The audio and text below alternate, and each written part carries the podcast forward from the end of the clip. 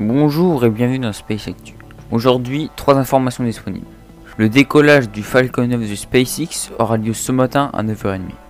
Il lancera le cargo Dragon qui ira sur l'ISS.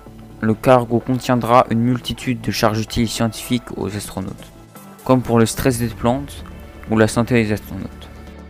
De plus, le cargo contiendra le satellite australien Binar 1.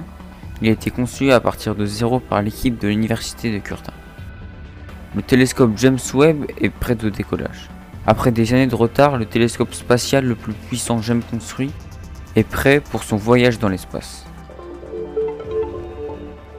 Le décollage de la fusée Astra d'hier a été annulé au dernier moment. Pas de nouvelle date de lancement disponible. C'est tout pour aujourd'hui, informez-vous bien.